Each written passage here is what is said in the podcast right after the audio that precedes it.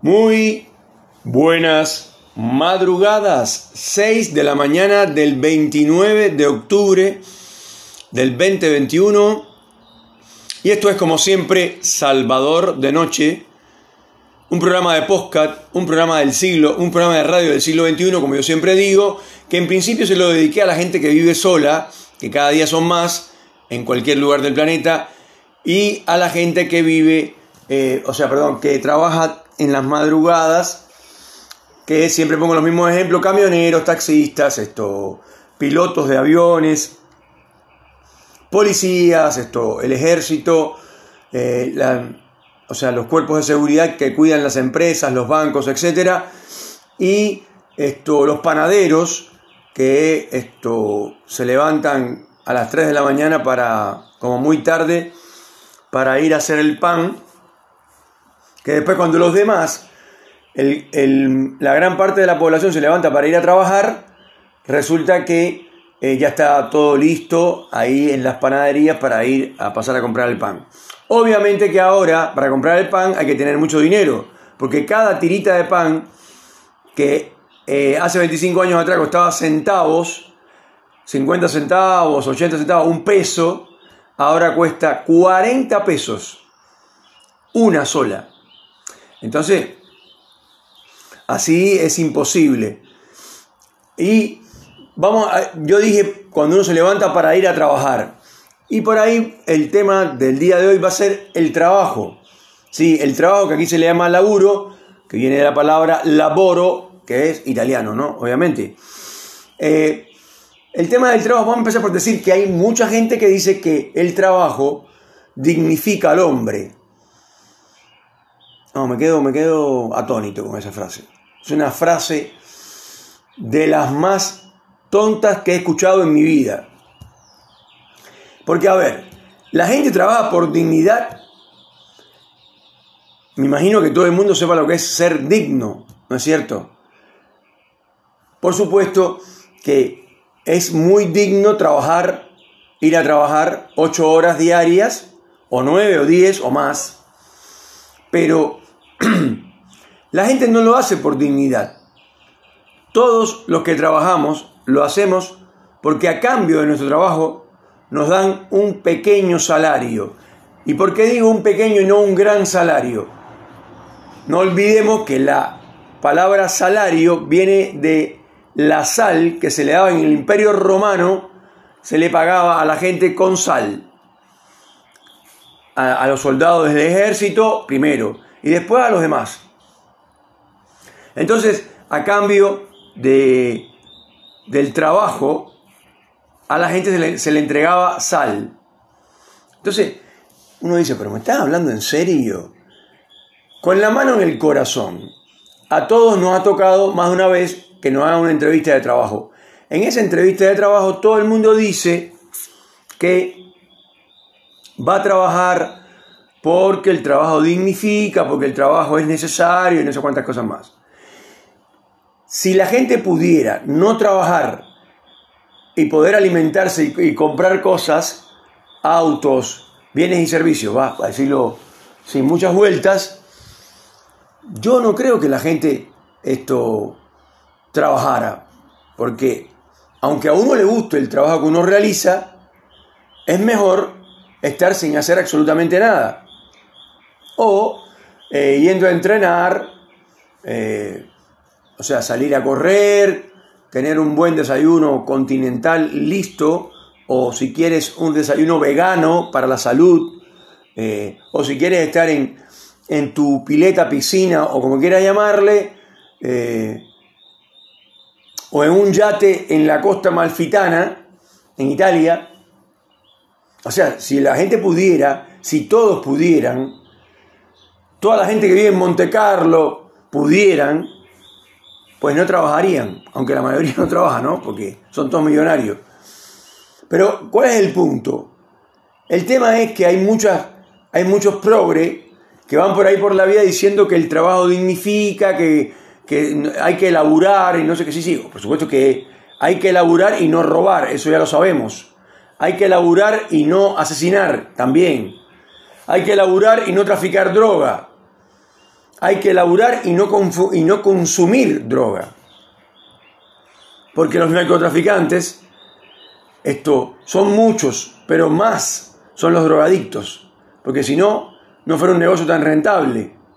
Entonces, la verdad, con la mano en el corazón, señores, laburar está bueno, si es que quieren llamarle así, pero no dignifica ni mucho menos. Sencillamente, la gente trabaja para que le entreguen a cambio de eso un salario, un sueldo, y con ese sueldito tratan de vivir, pagar el alquiler, pagar los servicios, internet, televisión por satélite, lo que ustedes quieran, que no son lujos, son cosas de la vida cotidiana del siglo XXI. Porque si se ponen a pensar, eh, la tecnología siempre tiene una, eh, un desarrollo exponencial. Porque, para no ir tan lejos, lo ponía de ejemplo hace poco en un capítulo, eh, yo en algún momento era gerente de, una em, empresa llamada CTI Móvil, que ahora sería claro, y vendíamos unos equipos, que seguramente los recuerdan los más grandes, o sea, los mayores de, de 40 años, y también los otros, algunos, que se llamaban StarTac. Eran hechos de un plástico negro, no habían StarTac de colores, era de un plástico negro bastante elemental, sin embargo, para mí, para los que yo que era el gerente de la empresa, eh, estaba orgulloso de tener un startup. Eh, y pensaba que era, pero el gran celular o el gran teléfono del mundo. Sin embargo, los teléfonos actuales, los smartphones, han superado la startup, pero ni siquiera se, se parecen. Es algo increíble lo que la tecnología ha avanzado y lo que avanza. O sea, ya los teléfonos de Samsung, esos que se doblan, son larguitos y uno lo dobla en dos y se convierte en un cuadradito. Entonces tú dices, no, no puede ser, me estás hablando en serio. Sí, los teléfonos se doblan. Tienen una tecnología que la verdad que no, la, la super desconozco. A mí me da la impresión de que si lo doblo se va a romper, pero bueno. Eh, o los, los coches, los, los, carros, los autos, como quieran llamarle, esto, han crecido en potencia, han crecido en confort, han crecido en medidas para no, eh, para que no, el, o sea, para que el chofer no se mate cuando tenga un accidente, los airbags, en fin. Lo que ha crecido la tecnología a nivel mundial es increíble. Y entonces, volviendo al trabajo, hay muchos trabajos que siguen siendo de del siglo pasado, no, del anterior y por los siglos hacia atrás. Por ejemplo, la agricultura, que sí, tiene nuevas máquinas, pero en esencia los agricultores siguen existiendo, los recolectores eh, o recogedores de, de lo que sea, de papa, de, de batata, de, de, banana, de lo que sea. Y eso se usa, la gente que se dedica a hacer agricultura está trabajando eh, con lo que han hecho los demás en siglos, siglos y siglos. Entonces, la pregunta de si vos prefieres trabajar, o sea, tú trabajas porque te gusta o porque te pagan un sueldo. Hay mucha gente que, sobre todo en una entrevista de trabajo, o delante de un dueño de una empresa, o delante de un gerente general de una empresa, o de un administrativo de recursos humanos, cuando le hacen esta pregunta, dice la frase tan tonta que el trabajo dignifica y que él trabaja porque le gusta trabajar. Hablemos de médicos, maestras, eh, enfermeras, ingenieros, eh, contadores. Entonces, tú puedes hablar con un contador y decirle, justo con un contador que, o sea, la palabra lo dice, son contadores, les gusta contar, si es dinero mejor. Entonces, le preguntas a un contador, ¿vos sos el contador de tal fábrica? Sí. ¿Qué tiempo llevas trabajando ahí? No, llevo 10 años ya. Ah, mira, qué lindo. ¿Te gusta tu trabajo? Sí, sí, la verdad es que me encanta mi trabajo. Si volvieran a hacer, volvería a ser contador y volvería a trabajar en esta gran empresa. Aplausos. Espectacular. todo mentira.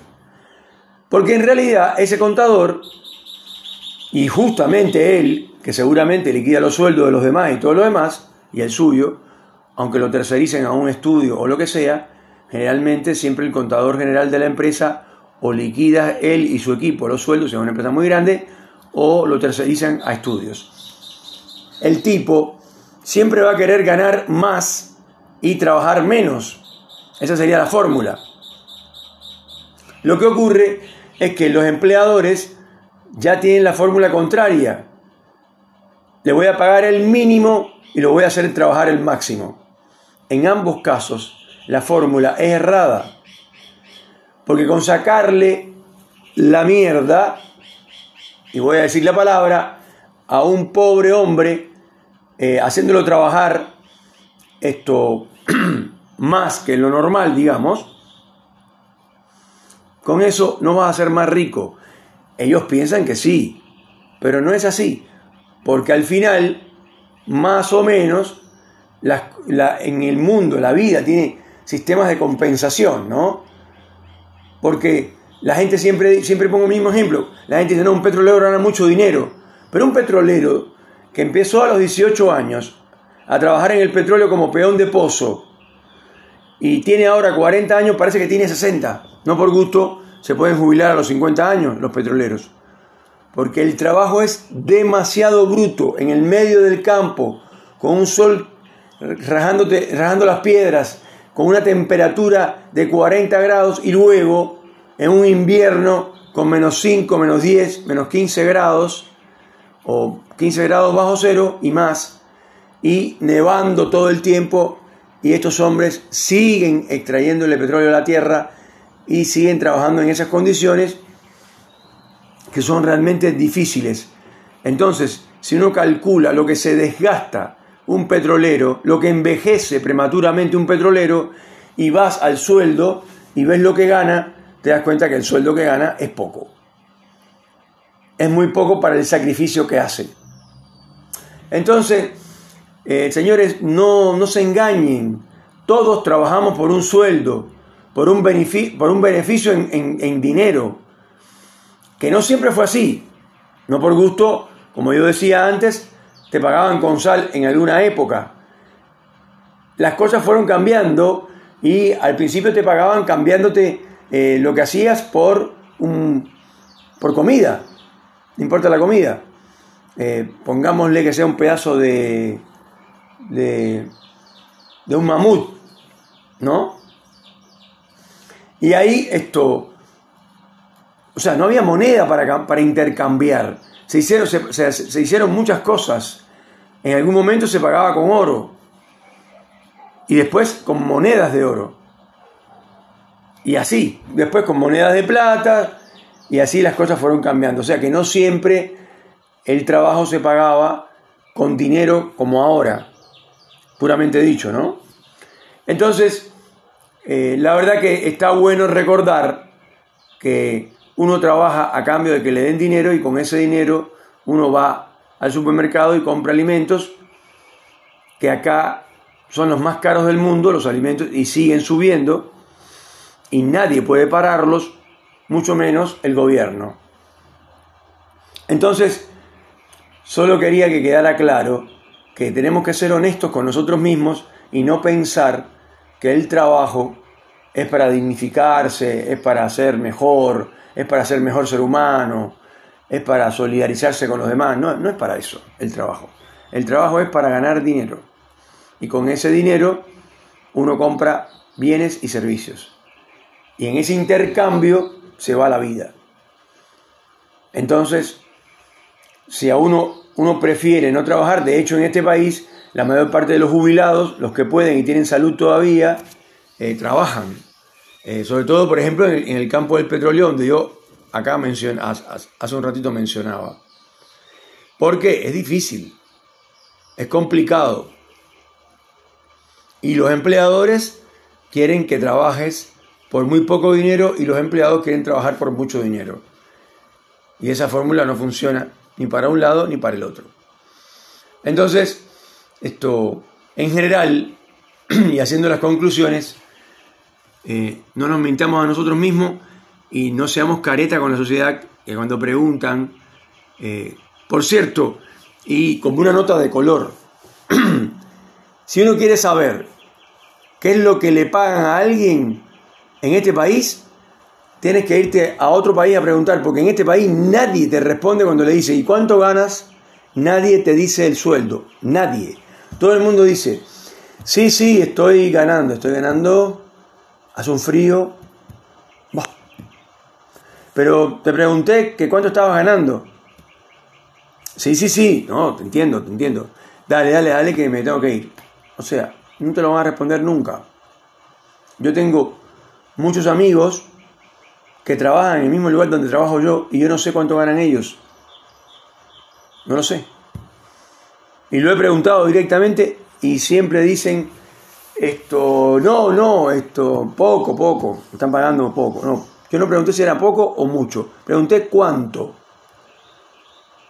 Sí, sí, claro, claro, pero no te lo dicen. Nadie te dice lo que cobra. Entonces, por alguna razón será, ¿no? Imagino que en mi caso, por ejemplo, si yo no, yo sí lo digo, pero si yo no lo diría, sería porque me da vergüenza. Así que, señoras y señores, esto fue Salvador de Noche en el día viernes, el mejor día de la semana, día 29 de octubre. Y ahora vamos a los saludos. Saludamos a la gente de Japón, la gente de Tokio que nos escuchan. Seguramente yo siempre pienso que son argentinos que viven en Tokio, que hay muchos, por cierto. La gente de Moscú, en Rusia, eh, Berlín, Alemania, Roma, Italia, París, Francia, Lisboa, Portugal y Madrid, España. En América, en la América completa, América del Norte, tenemos en Toronto, nos escuchan en Canadá, en Estados Unidos, en las ciudades de Washington y New York, y en la ciudad de Miami y en la ciudad de Tampa. Un saludo para la gente de Miami, para mis compañeros en la universidad y la gente que trabajó conmigo en Cuba. Y un saludo para eh, mi pequeño equipo creativo de Tampa. Los quiero mucho, muchachos. Muchas gracias por todo lo que hacen. Y después saltamos, por supuesto, a hablar de esta grandísima locutora villaclareña eh, que vivió eh, y vive su vida. Eh, bueno, ahora ya no, ya no trabaja, pero esto siempre de pequeña trabajó en la radio y después en la televisión. Un abrazo y un beso para esta grandísima locutora. Y después hablamos siempre con la familia de la calzada de Gloria en Cienfuegos y ahí saludamos a la familia, le mandamos un fuerte abrazo a la gente de Cienfuegos y por supuesto saludamos al señor Luis Grau, uno de los pilares de la cultura sin fueguera. Y después saludamos en Colombia eh, a la gente de Bogotá, a los bogotanos, y Venezuela, Uruguay, Paraguay y Chile, que también nos escuchan. Eh, y bueno, eh, acá en la Argentina la gente de Capital Federal, nos escucha muchísimo, y por supuesto de Neuquén Capital, donde siempre saludamos a nuestro un oyente y fans, diría yo, del programa llamado Mauricio, un amigazo, y esto saludamos en Chipoletti, por supuesto, a Angélica Domínguez y a Karina Enferri. En Fernández Oro, al gran Cacho, diseñador, el hombre, trabaja en Neuquén.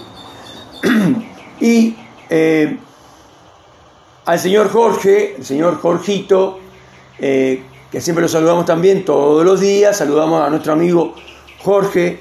Eh, después saludamos a, a, la gente de Allen, ahí a la familia García y al gran productor Don Diebre, el caricaturista de la Patagonia, en Roca Karina, y por supuesto en Villa Regina a Tony, el protagonista de los saludos de cada día. Si no, si no mencionamos a este hombre, no llegamos a casa por la mañana en el transporte público.